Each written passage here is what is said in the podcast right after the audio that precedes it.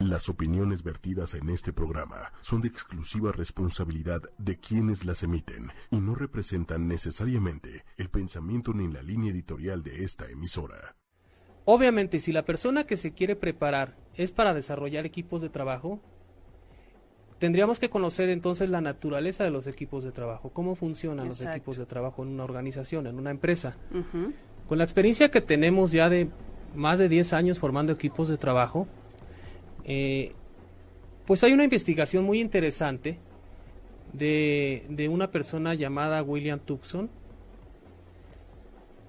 eh, que estudió los equipos de trabajo en 1917 y se dio cuenta que unos producían más que otros. Esto es, trabajó con mineros, con gente que, que trabaja en minas, pero le hacía mucho ruido el que algunos equipos eh, producían más que otros.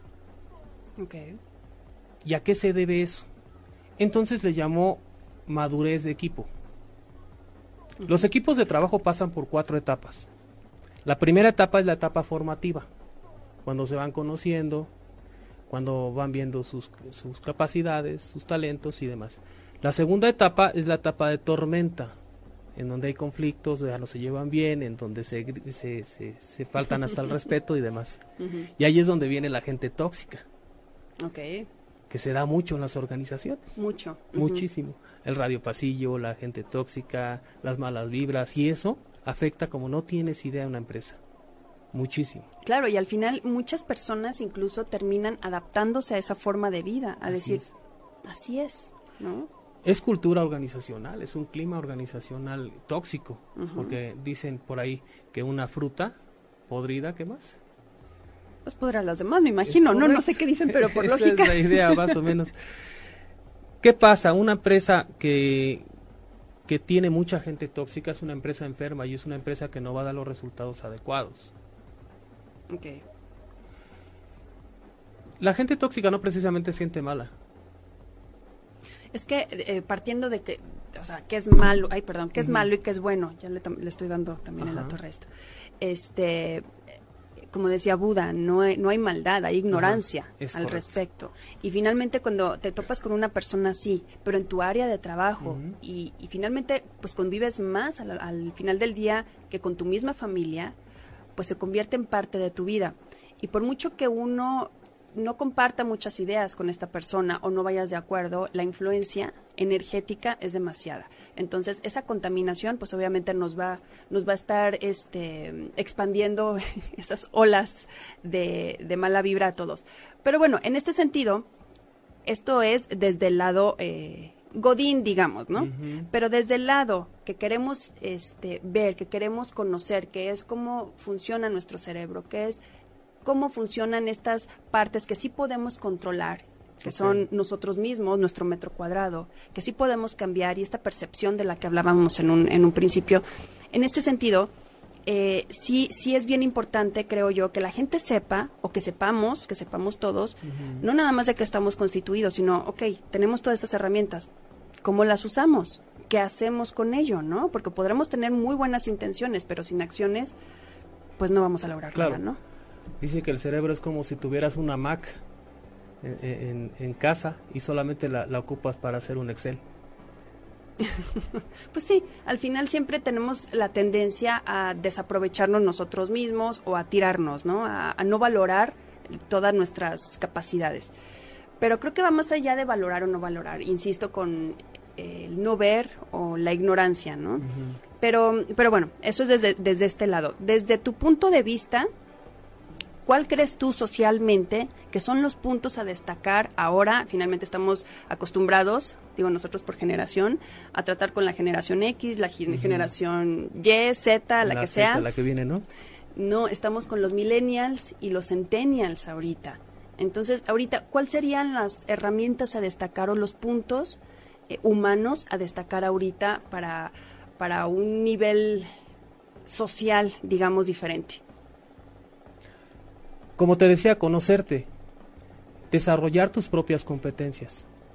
¿Cómo es eso de desarrollar tus propias Conocimientos, seguir aprendiendo, seas de la generación que seas. Bueno, ahorita nosotros que somos de la generación X, pues tenemos que actualizarnos. tenemos que, que, que estar en tendencia, tenemos que investigar. Antes, por ejemplo, pues ibas a la biblioteca y todavía nos tocó en algunos casos ir a la biblioteca. No había San Google. Ahora ya hay. Ahora hay YouTube, hay San Google, hay redes sociales, hay por todos lados este hay tecnología. Tenemos que actualizarnos. La, la gente o la generación X tiene que, que actualizarse, tiene que estar en el mismo canal para no quedarse atrás. ¿Tú crees que una persona mayor deje de aprender? Es que nunca dejamos de aprender. Nunca dejamos de aprender. Eh, cada quien aprende lo que quiere y cada quien ignora lo que quiere también. Es correcto. Eso se llama neuroplasticidad. Y también está dentro del cerebro. A ver, échanos más cosas técnicas. Entonces, hablábamos de, de, de- de que solamente ocupamos el 10% del cerebro, eso es un mito. Ahora hay que conocer bien nuestro cerebro. ¿Cuántos cerebros tenemos? Uno. Ese también es un mito. Ah, bueno, eh, espera. Cerebro como tal, uno. Así es. Redes neuronales, tres. Perfecto. Eso se llama cerebro triuno, Ok, ¿ok? Y habla de la evolución del cerebro. ok. La evolución del cerebro, eh, haz de cuenta, dentro del mismo paquete, lo primero que se forma es una primera corteza. Ok. Esa corteza se llama eh, cerebro o, o corteza reptiliana. Que es eh, pues hace muchísimos años, miles de años que se formó y es donde vive, donde viven nuestro, nuestros instintos que nos, sirve- nos servían para comer, para sobrevivir, para atacar, para defenderte y hasta ahí para respirar. Solamente esa parte. Posteriormente, miles eh, de años después, se forma por encima la segunda corteza, que este es el cerebro límbico. Ujú. Este cerebro, pues ahí es donde viven las emociones, donde viven eh, eh, toda la parte protectora, toda la parte de sentimentalismo y demás. Y miles de años después se forma la neocórtex, que es aquí donde viene la parte prefrontal, que es donde está la toma de decisiones, el razonamiento, donde viene este donde vienen a, donde venimos a dar los resultados. Esa es la parte que nos lleva de la era de las cavernas hasta los rascacielos. Ok. Conocernos entonces es el primer paso. Conocernos eh, cómo, cómo funcionamos, cómo trabajan los pensamientos, cómo alteran los pensamientos, eh, nuestras emociones. Y eso nos va a dar nuevos resultados. Ok. El cerebro tiene dos hemisferios, el derecho y el izquierdo. En la parte izquierda, de este lado, pues vive toda la parte de eh, artística, Emotiva, ¿no? emotiva, Creativa. en las, eh, creativa, emociones y demás. Y en la parte derecha viene toda la, la- la parte analítica de, de mayor razonamiento. ¿Cuál de las dos se ocupa más? Pues es que depende, o sea, ahí volvemos a lo mismo. Si hay gente que tiene más tendencia a un lado que a otro, independientemente si son zurdos o diestros, eh, depende eh, tu forma de pensar, tu forma de reaccionar. Es, es. el lado del... Me, me imagino, si no ahorita, a ver, corrígeme. De- depende de lo que estés sintiendo, lo que estés pensando, más bien, no. Como reaccionas ante una situación, ya sea más emotivo más analítico, es tu tendencia, ¿no? Así es, es como una orquesta, debe de ser como una orquesta. Entonces, eh, hay que utilizar la parte artística, cualquier persona puede utilizar la parte artística. Puedes tener, por ejemplo, en una empresa un contador totalmente números y puede llegar a su casa a tocar la guitarra. Eso existe. La cuestión es saber desarrollarlo, no quedarse con el... eh, o dar por entendido que ya, ya lo sabes y ya no, hay, ya no hay forma de desarrollarte más. Ok. En el momento que te das cuenta que puedes desarrollarte más, a, esta, a esto es lo que llamamos neuroplasticidad. Una persona, así tenga 60, 70 años de edad, si detonas o si, lo, o si se motiva a hacer algo diferente, es capaz de, de tener eh, resultados extraordinarios. Todo este conocimiento es el que aplicamos en los equipos de trabajo. Te decía, primero hay que conocer cómo funcionan los equipos de trabajo. El equipo de trabajo es una etapa formativa, después de una etapa tormenta, después viene una etapa que se llama normativa. Normativa. Normativa, que es donde se establecen reglas, normas y demás. Y al final viene una etapa que se llama alto desempeño. se llama, eh, este proceso se llama eh, madurez de equipo. Aquí el problema es que, por ejemplo, en una empresa, en una organización, hay equipos que viven en tormenta y pueden pasar años y los resultados medio se dan. Y recordemos que resultados a la mitad que quiere decir que son resultados mediocres. Bien, entonces, primero eh, te comentaba conocer cuáles, cómo, cómo, se desarrollan los equipos de trabajo y ahí es donde está el reto del líder. Una persona preparada, una persona que sabe cómo, cómo, cómo funciona, entra entonces a la nueva era de liderazgo. Te comentaba, primero era un liderazgo autoritario, posteriormente era un liderazgo participativo, ahora es un liderazgo transformacional. El reto de todo líder es hacer líderes, formar líderes, no tener seguidores. Ese es el reto. Sí, pero, pero, pero ahí es cuando entra la, el ego de muchas personas y empiezan como a tener esta necesidad de que lo sigan, ¿no? Entonces, eh, entendiendo la base de todo esto es, eh, si queremos entender la parte del neuroliderazgo, aquí aunque suene muy frío, va a ser por interés propio. Sí, para desarrollarte bien tú. Y ya por consecuencia va a ser los demás. Pero no como dice Jerry, o sea, no para tener un séquito, una secta ahí atrás de ti que dependa, ay no, dice, que dependa eh, de tus decisiones, de tu punto de vista. Creo que eso es bien importante, empezar a, dejar de depender de las opiniones de los demás, no, no por el que dirán, sino porque siempre estamos acostumbrados a que nos eh, avalen, entonces, esta necesidad de aprobación que tenemos para hacer las cosas nos lleva finalmente a sentir esta inmadurez y esta falta de, crecimiento en, todos los aspectos, no nada más en el aspecto personal, también empresarial. ¿eh? Entonces, como vivimos en un país, finalmente, donde nuestra idiosincrasia, pues así nos apunta, ¿no? A, a una necesidad patriarcal, ¿no? Machista, pero patriarcal. Ya, ya, ya me estoy aquí como que yendo por otro lado. Entonces es importante destacar esta parte, que este tipo de herramientas, como dices, sí es para autoconocernos, sí es para emplearlos en, nuestra vida personal, en nuestra vida diaria, pero no para eh, seguir inflando el ego, ¿no? No para seguir diciendo, bueno, yo soy la punta de lanza, yo soy el jefe, yo soy el líder. No, eh, al final creo que es lo que necesitamos entender, que nadie no está arriba nadie está abajo, o sea, no estamos como en competencia constante. Entonces, si una persona sabe más, es obligación pasar esa información. Pero todo esto con la finalidad de crecer, de tener un crecimiento personal, ¿no? Más que por obligación, es por convicción. Y obligación también, oye.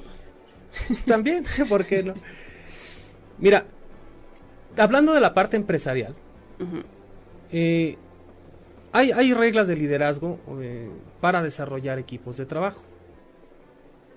La primera regla es obviamente desarrollar tu propio liderazgo a través del desarrollo de competencias que te comentaba. Es el conjunto de conocimientos, habilidades y actitud que debe tener toda persona para ser competente o no ser competente. Claro. Esto es, hoy se habla mucho de las empresas de clase mundial. Las empresas de clase mundial requieren personas de clase mundial. Un líder debe estar entonces enfocado a desarrollar al personal desarrollar personas para que ellos logren sus resultados. Obviamente, primero te salvas tú, logras tus resultados y posteriormente eh, logra los resultados de los de, de, la gente, del personal de los equipos de trabajo. Eh, obviamente, cuando tú desarrollas, y hablando de la parte de la actitud, la humildad viene incluida. Prohibido entonces que una persona flote se da mucho en, las organizaciones todavía que de repente llegas a las empresas y encuentras seres de luz flotando por todas las oficinas, hay una cosa impresionante. Sí. No es así, ya no. Ya no, hablando de un liderazgo transformacional, primero la gente te sigue porque tiene influencia, porque tú influyes sobre ellos, porque te admiran. No puedes ganar la admiración de la gente si tú, si tú flotas, si no eres humilde si eres egocéntrico, la gente pues no te va a seguir. No, y al final necesitamos conectar con la parte humana, no con la parte que no es humana. Ahora, eh, finalmente con todo este conocimiento sobre nuestra parte neurológica Así es. en, en nuestro cerebro, pues obviamente nos lleva a, a tener todo un abanico de posibilidades, ¿no? Em, fíjate, comentabas hace rato de generaciones, de una persona mayor, que si es posible que pueda seguir aprendiendo.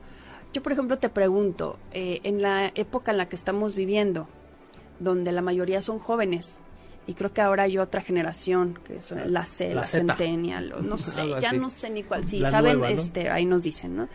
Pero bueno, estas, estos jóvenes, si tú les preguntas en una empresa, ¿cómo te ves de aquí a cinco años? Que era algo que nos preguntaban muchísimo antes. No se ven en cinco años en una misma empresa. Y eso pues pone al liderazgo, de alguna manera, en un punto medio vulnerable.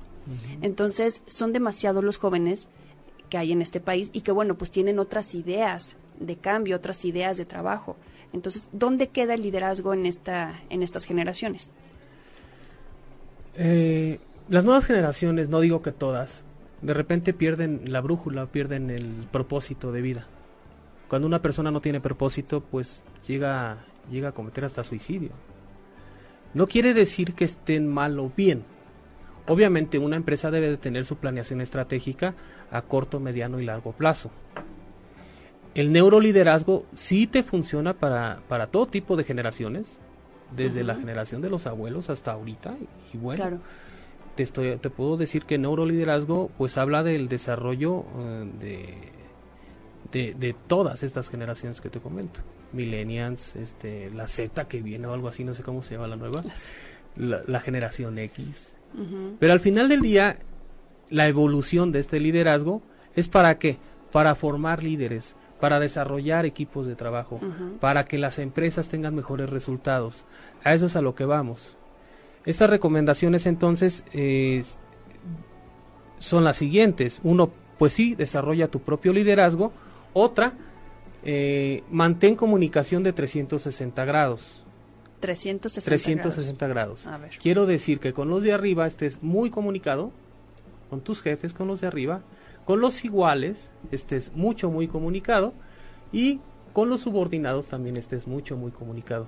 Hoy, de- hoy en día hay muchísimas herramientas de comunicación, eh, hablando como de WhatsApp y demás. Antes no existía todo esto. Actualmente una empresa es eh, súper importante que se mantenga muy comunicada. Claro, sí, la, com- Mucho, la comunicación. comunicación es básica. Pero la comunicación real, importante, porque eh, entendemos como comunicación estar en contacto. Y no, finalmente lo que estamos tratando de entender es la parte de la comunicación es parte de lo que nos vienes a decir el día de hoy. Eh, entender que nuestra parte cerebral y nuestra parte mm, neuronal, eh, científica y al final emocional, pues todo eso influye para que tengamos la correcta comunicación con los demás. ¿Por qué? Porque si uno se comunica desde el lado que finalmente necesitamos y que el otro necesita, o sea, si hay una buena comunicación, entonces no va a haber esta parte de huecos, de lagunas, eh, donde nos perdemos unos con otros, ¿no? O sea, no es lo mismo si yo te digo, sabes que yo sentí que me dijiste esto por al- alguna razón, ¿cómo me alegas un sentimiento? Ok. Pero si yo te digo desde mi percepción o yo creí o me dijeron, empezando por cómo nos comunicamos también, empezar a, quita- a quitar esa parte de la frialdad de, del ambiente empresarial que muchas veces es frívolo, ¿no? Que Sí. es que es también totalmente equivocado, ¿no? Pues no tendría por qué ser frívolo. Sí lo es, Sí lo es, pero no tendría por qué. Y ese es el reto de neuroliderazgo. Hacer, eh, mejorar el clima organizacional a través de la empatía con el personal, de la empatía con la gente. Ok. Te repito, primero desarrollarte como líder, conocerte, conocer cómo funciona tu cerebro eh, y, y llenarte de herramientas de liderazgo para qué, para compartirlas con el personal, desde la humildad, primero desaprendiendo, posteriormente aprendiendo, Es lo más complicado, ¿no? Es muy complicado. Desaprender. desaprender y tener humildad por aprender. ¿Cómo le haces en un proceso de, eh, de aprendizaje donde tienes que desaprender, donde tienes que romper ciertos paradigmas, ciertos patrones que venían sucediendo? ¿Cómo le haces para romper con el liderazgo? Digo, con el, a través del liderazgo con esta parte. Con humildad. ¿Solamente con humildad? Solamente con humildad. O sea, el saber que no, que no tienes toda la verdad. El saber que el mapa no es el territorio. que hay otro mucho mejor que tú, siempre, en, en cualquier sentido. Por ejemplo, hasta un, un, un, este, un obrero puede ser mejor que tú. ¿Cómo? Técnicamente hablando, el dueño del proceso es el obrero. Técnicamente hablando, sabe más que tú, Claro. Sí, claro, por experiencia. por experiencia. Entonces, a través de tener esa humildad, eh, es lo que llaman los japoneses humildad por aprender. Ok. Comienzas a aprender. Es que eh, en- vas a decir que bueno, que Contreras, pero yo, bueno, soy la voz del otro lado y tengo que poner la otra cara de la moneda. Es bien diferente con ciertas culturas tratar de empezar a, a- a, mm, aplicar este tipo de eh, gestiones, ¿no? Que finalmente pues están causando un revuelo impresionante porque se están dando cuenta de todos los resultados que hay a través del neuroliderazgo. Pero estamos en México. Y México, pues, eh, tiene muchísimas cosas buenas, pero tiene muchísimas cosas muy malas a la hora de trabajar, sobre todo en conjunto. El mexicano es muy bueno trabajando solo y sobre todo Mm, en el exterior.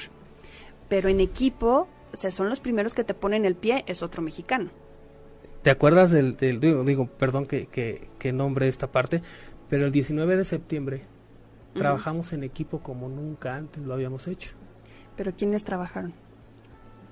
Pues los mexicanos. Pero te voy a decir, Ajá, perdón, pero yo sí me lo voy a aventar. ajá. Los millennials fueron los que vinieron a decirnos, hey, hey, yo sí, yo Claro, sí le entro. Claro, y le entraron con Yo todo. estuve, yo estuve en la zona cero, me tocó participar ahí.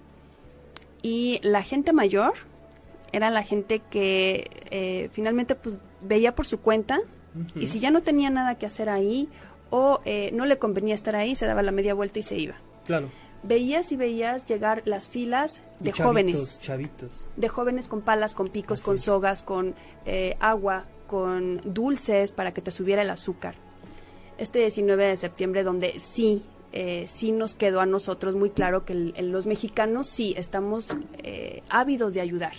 Así es. Ávidos de ayudar mientras no me implique un esfuerzo en generaciones pasadas. Así es. En generaciones jóvenes no les importa, van y lo hacen. ¿Por qué? Porque les falta la experiencia que a lo mejor nosotros sí vivimos. Ujú. ¿A qué me refiero con esto? Todavía nosotros nos tocó pues, jugar afuera en la calle, Sí, este, no sé, salir con los amigos, ¿no? Este, teníamos como muchas aventuras por ahí. En estas generaciones ya no les tocó eso porque el mundo no está para eso Claro. y porque la mayoría de papá y mamá tienen que salir a trabajar. Entonces tienen mucho mundo a través de las redes, mucho mundo virtual, pero no tienen experiencias de vida. Entonces están ávidos de tener experiencias allá afuera, Es correcto. ¿no? Entonces estamos hablando de una brecha general, generacional no muy grande, pero a la vez sí marca la diferencia. Qué bueno que tocaste el tema del temblor. Sí fue muy marcada la ayuda y cómo mandaron la ayuda. Eh, la mayoría de las personas que mandaban alimentos y que mandaban suministros eran gente, pues obviamente de otras generaciones mayores. Los que iban a meter las manos a ayudar a sacar eran los jóvenes. Pero al final es un trabajo en equipo. Sí, pero a lo que voy es que cuando, cuando hay que trabajar en equipo, entre todos, físicamente o no físicamente, el mayor o el de más edad se hace un, se hace un lado. Finalmente se hace a un lado porque cree que la experiencia que tiene este, lo hace tener a lo mejor una experiencia o una idea diferente a los demás. Claro. Entonces ahí es como difícil como Sí. compaginarlos, ¿no? Sí, eh, formar equipos de trabajo, obviamente, eh, los entrenamientos que, que yo doy desde hace mucho tiempo, hace más de 10 años, obviamente van enfocados sí a la parte empresarial. Y dan resultados, pero no es nada fácil. ¿Qué es lo más difícil que te ha tocado? Uy, Porque estuviste que en CFE, en en Conagua. CFE, en Conagua, en, en empresas privadas, he estado, este, bueno, para muchísimas empresas, formando equipos durante meses. Lo más difícil que me ha tocado, te puedo decir que es gente ya mayor. Me tocaron, me tocó entrenar gente de, de más de 50 años. El más chavo tenía como 55. Ok. Entonces romper esos paradigmas, además de que tienen, tenían otro nivel cultural. ok. y llegaba, llegaba yo a la zona federal y me decían, no, joven, esto no es para, para nosotros, váyase allá con los jefes, nosotros no.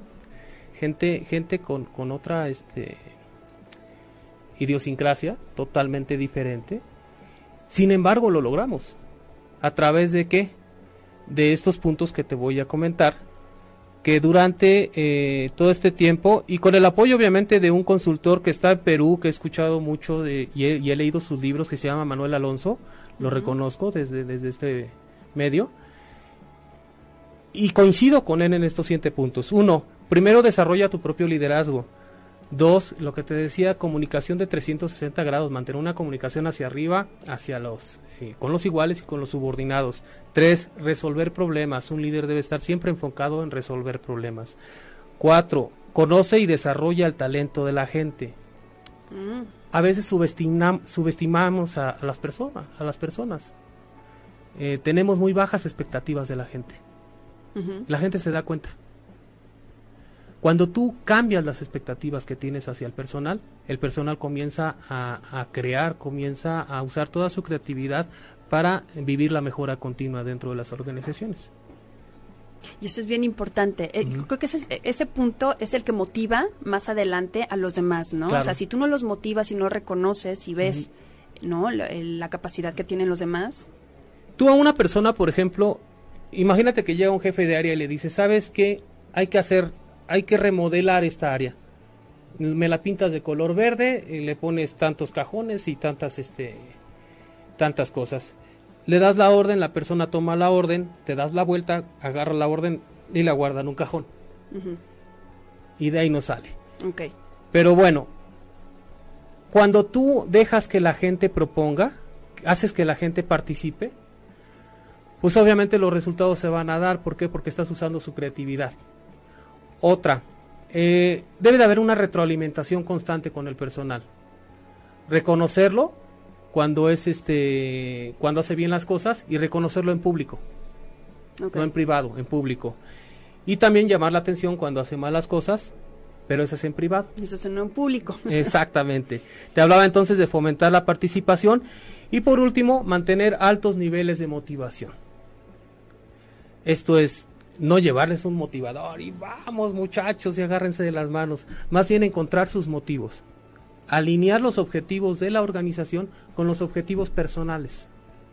Eso le cuesta mucho trabajo a los, a los dueños de empresas o a los eh, directivos de empresas, porque ni siquiera les habla por su nombre, ni siquiera saben este, con quién están trabajando. Sí, claro, sí, sí, súper importante. Ese es el nuevo reto. Que tengas un nuevo, así. Es el reto del, del eh, neuroliderazgo, primero desde la humildad, conocer tu cerebro, conocer cómo estás trabajando, cómo son tus emociones, tener empatía con la gente y buscar sus motivos para que tú puedas motivarlos. Ok. ¿Qué tal? Pues súper interesante. Bueno, es que el tema da para muchísimo. Sí, muchísimo. Da para muchísimo, desgraciadamente. Bueno, pues se nos acaba el tiempo. Sí, ¿verdad? Se nos acaba el tiempo, Manuel. Ya, se nos acabó el tiempo.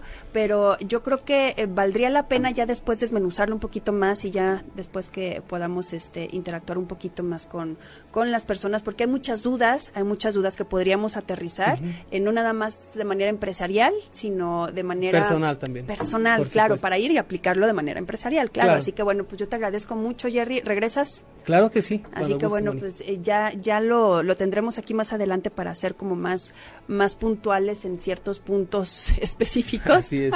Es que es, muy amplio el tema. Es, muy amplio, y, abarca muchísimos aspectos de la vida. No es nada más el, el, aspecto empresarial. Así que bueno, pues eh, ya les iremos avisando ahí más adelante a ver cómo hacemos la segunda parte. Pero pues bueno, pues muchísimas gracias. A ti, Moni. Muchísimas gracias por invitarme. Te voy a esperar este próximamente. Así que bueno, pues es lunes. Es lunes, estamos empezando la semana. Así, que bueno, pues hay un montón de cosas que cambiar. Eh, empecemos a entender nuestro cerebrito. así que bueno, empecemos por el autoconocimiento. Y bueno, pues es lunes, así que bueno, pues yo soy Mónica Musi, disfruten su día. Adiós. Gracias. Si te perdiste de algo o quieres volver a escuchar todo el programa, está disponible con su blog en ochoymedia.com y encuentra todos nuestros podcasts de todos nuestros programas en iTunes y Tuning Radio. Todos los programas de ochoymedia.com en la palma de tu mano.